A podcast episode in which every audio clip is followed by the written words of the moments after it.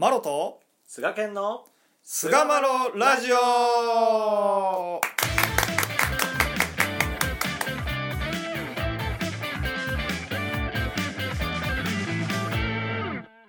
さあそれでは始まりました。第533回菅マロラジオ。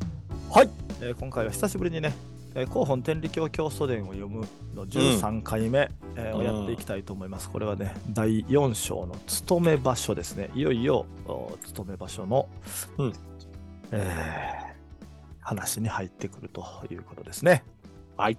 そよろしくお願いします。はい。はい。よろしくお願いします。えっ、と、教祖伝の中でも、まあ、勤め場所の位置づけというのは、まあ、非常に、まあ、大きい、まあ、分量自体は非常に少ないわけですけども、非常に大きなあのポイントになってくる章ではないかなというふうに思っています。えっと、前回の道すがらの中、まあ、最後に、えー、うん胆振伊蔵先生がご入信なされるというところで終わっているわけなんですけども、うんうんまあ、この方が起点となって、お道最初の不信が始まるということなんですよね。待っていた待っていたですよそうです。大工が出てきたんですよね。タイプが出てきたということですけども、うん。まあ、その、えー第4章の冒頭、おまず、うん。えーこの勤め場所の不信、きっかけになった出来事について、えー少し触れていきたいなというふうに思います。はい。元治元年6月25日、イブリー蔵が初めて夫婦揃ってお礼参りに帰ったとき、お里が助けていただいたお礼に何かお供えさせていただきましょうと言ったので、伊蔵はお社の献納を思いついた。はい翌7月26日に帰ったとき、伊蔵夫婦は2人とも扇と五兵の授けをいただいた。この日、伊蔵から家内の未情の患いを助けていただいたお礼に、お社なりと作って納めさせていただきたいと存じます。と、取り次ぎを通して申し上げたところ、親様は、社はいらぬ、小さいものでも立てかけと仰せられたと。まあ、このお言葉が発端となって、えー勤め場所の不信というような動きが、こう、にわかに始まるということですね。この頃ってなんか掘ったてがみたいなところになんかボロボロの五兵置いてあったぐらいの話ちゃうかったっけ？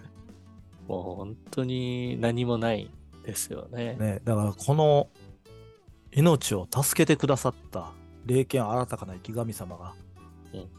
こんまあ親様が月日の社ということはもういまいちピンと来てなかったやろしねまだこの頃は。入信1ヶ月やもんねこれ。うん。でお社はいらぬっちゅうのも親様自身が社やからね、うん。社はいらぬってことやねんけど分かってはらへんもんね。お社もなく五兵建ててるだけでうんうんちょっと立派なお社なりとこう作らせてもらうやないかいっていう。ただ、エブリ伊蔵さんはさ、うん社はいらぬって言われて、小さいモデルも立てかけって言われたとき、ちょっと、あの、ぎょってしたと。って思ったやろね。え、マジで？みたいな。どういうこと？みたいな。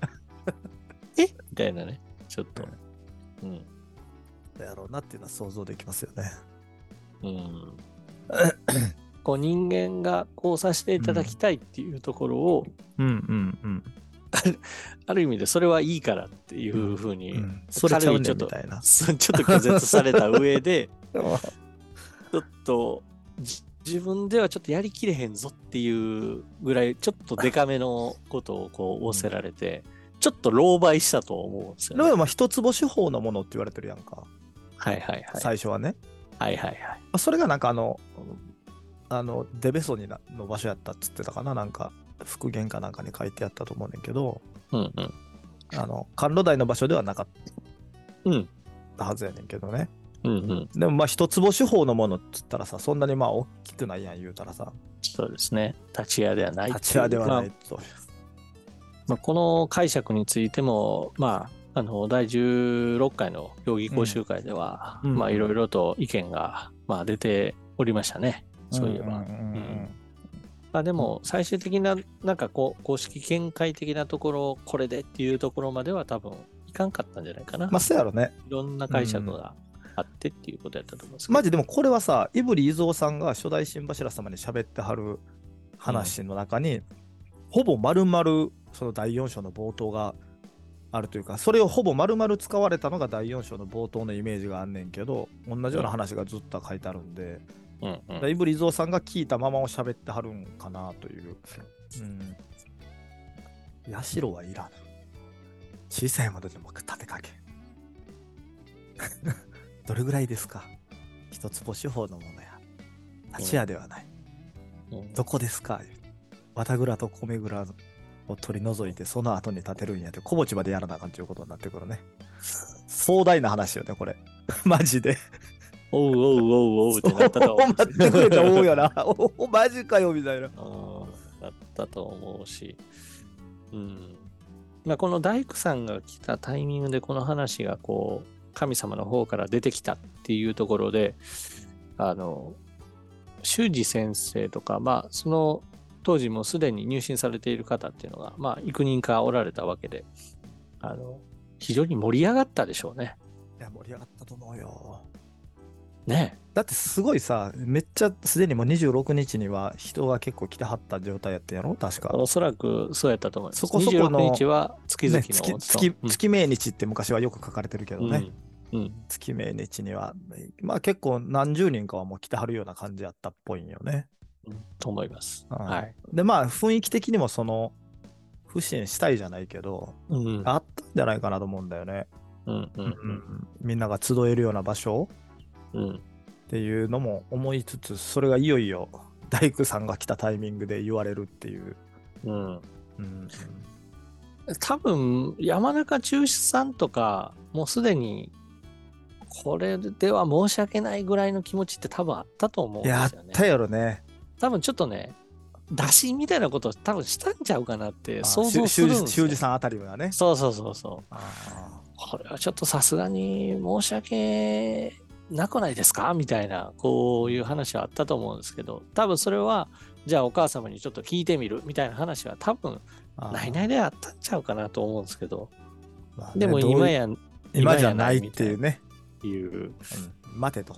なんかそういう、うん、やりとりがうんあってもおかしくないよね。あ想ってもおか像しくない。んじゃなとは思うんですけど。で、いよいよ小さいものでも立てかけって言われて、周りの人たちは、おーっとそうかと。うん、この大工が出てくるのを待ってたんかとうん、いうふうに思われたのかなという気はしますね。そうですね。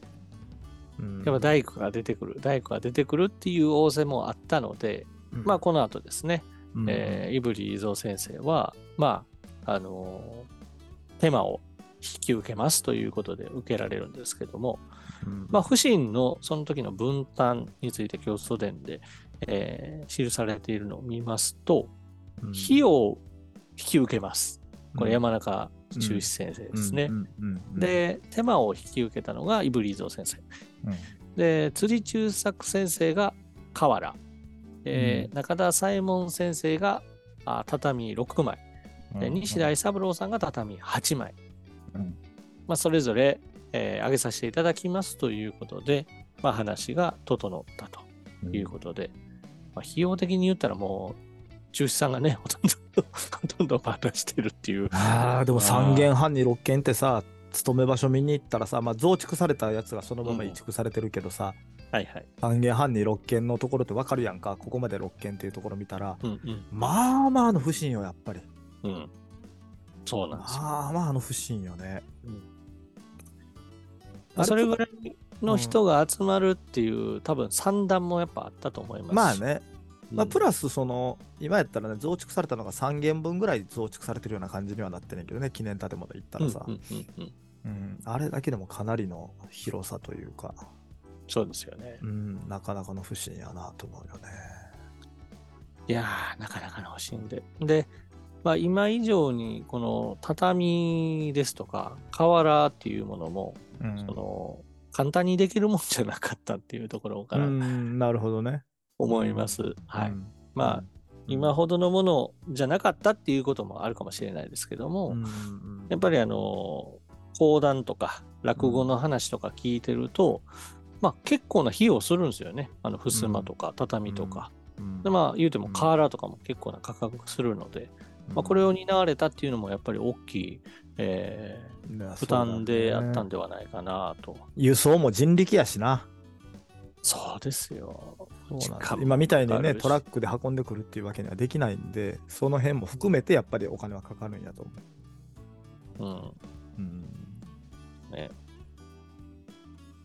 まあ、喜んだやろな、みんなでもね、この雰囲気、不審の分担を見てるだけでも。いや、ほんだら私もちょっと畳、ちょっとだけさせてもらいますさ、言うて、うん。この部屋の畳じゃあ俺させてもらいます、言うて、やっぱそういう話し合いをしてはったんやろな、やっぱりな。でまた、まあ、これはまあある一部ですけど、それ以外にも整えなあかんものはいろいろあったわけで、うん。まあ、それに、まあ、先立ちまして寄付金という形で、その後、まあ、金5両集まったというふうに、えー言われています。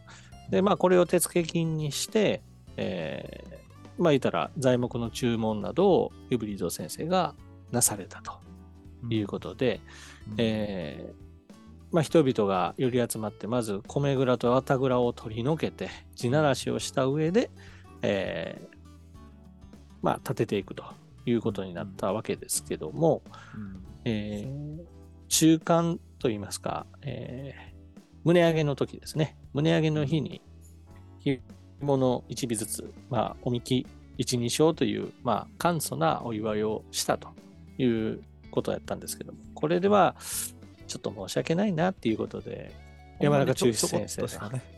そうです。あその時のそのお里さんの話とか僕は結構感銘受けたけどね。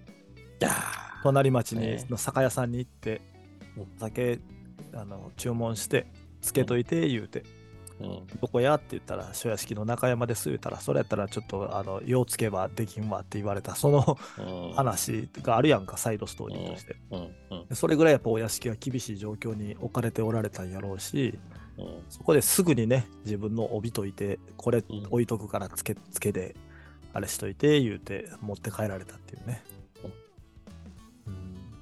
イブリス先生のところもギリギリやったと思うんですよ。い。や家でやったと思うで本当に、うん。まあ、言ったら手間を引き受けるっていうことは、これはお金はもう無理よね、お金を取れないっていうことです。うん。取らないっていうことですから、まあ、うん。お礼からね、まあそもそも始まってうん。やってることですから。でもその間も自分には弟子もいるし、そうだよね、でベスト住んでたよね確か。弟子がね、5、6人いたんじゃなかったでしたっけ、と子供もいて、で、その子たちの生活があるわけで。それをこう守っていかなければならないっていう、えー父親としての、お父親、そしてえー棟梁としてのお役割があったわけで、まあ、その中で、このね、不信をされるっていうことを、まあ、並々ならぬことやったんではないかなと思います。僕はでもこのこの不信って、まあ、本拠始まって最初の不信なわけやんか、はい。人。々の心がこうほんまには真実が集まってきて不信につながっていくんやけどうん。そこのやっぱ起点っていうのがやっぱお礼の心から始まっていくっていうのが、うん。すごい大事なことやと思うんですよね。だ教会の不信やら何やらとかっていうのもやっぱりそれはね形から入ったらあれなんかもしれへんけどやっぱりこのお礼から始まるっていうのがやっぱり理想というか、あのそうね。いう雛形を残してくださってるのかなというのはね、うん。うん思うんですよね僕は。確かに。んそうですね。うんうん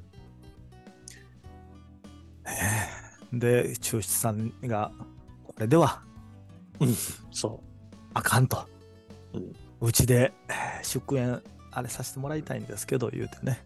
う。うん。で、親様にね、あの、お伺い立っても当たってたとすると、うんまあ、行ってもよろしいと。えー行く道すがら、まあ、神前を通るときには、拝をするようにというふうにこう、せられて、えーあそれならば、まあ、お許しも出たので、行かしてもらいましょうかということで、えー豆越村ですね、山中中史先生のお住まいの。今の桜井。井市であるんですけどね。はい。うんところまで、こう、意気揚々とみんなね、あの出発したんですけども、うんまあ、我様の仰せ通りに、えー、小山戸神社という神社があるんですけども、まあ、その神前でお勤めを始めたら、まあ、大事なご祈祷中だったということで、えーみんなが留め置かれるということになるんですよね。はい。で、それが原因で、まあ、その当時集まっておられたあ信仰し始められていた方々が、あこんなことになるんやったらということで、うんえーまあ、ちりぢりになってしまうと。で、山中中史先生も、まあちょっと、ちょっと足が遠のくというかね。足が遠のいてしまう。26日はまあ参拝に行かれてるけどっていううん状態やったみたいでね。で、まあ、この姿になった時に、まあ、股間さんが行かなんだらよかったのにとつぶやいたところ、大江様が不足を言うのではないと。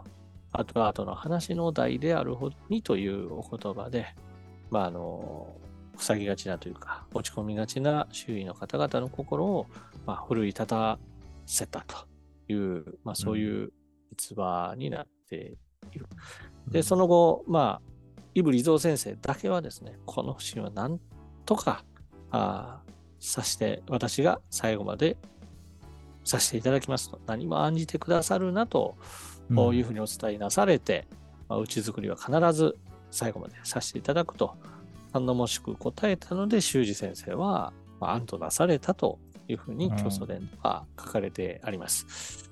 うん。まあ本当にこのイブリーゾ先生の、まあ、真実が伝わってくるところだなと思いますし、そもそもこの県の親父賞を納めさせていただきますっていうことを言っていなかったら、うんこんなことにはならなかったんではないかなって、イブリ夫婦は、あー特にこう心を曇らせたんではないかなと、ちょっと想像したりもするんですよね。うんなるほどね。うんうんでもそれを乗り越えて。まあでもこそのあれちゃう？うやっぱりこう、うん死んでもおかしないところを助けられてるっていうところは大きかったんちゃうかなと思うけどね。そのお礼の気持ちはね、本当にねやっぱり助けていただいたお礼にっていうところの、そのピュアな真実というかね、そこはやっぱり思った、それは最後まであったと思うんですねなのかなといううん。まあ、それがなければこのムーブにはなってないわけで、まあそういうことよね。はい、うん。本当に。という気がするという、こはいの勤め場所の一連のはいまあ史実でございました。まあ、非常に雛形の中でも大きなまあターニングポイントではないですけれども、本当ターニングポイントやと思うのは、ここからやっぱごごろっとこう道の様子が変わっていったりするんで、いや、本当そうですね。式につけ、まあ、うん。そういうのがこの勤め場所の不審であったというところで、うん。第533回、古本天理教教祖伝を読む13、勤め場所の位置を終わりにいたします。どうもありがとうございました。ありがとうございました。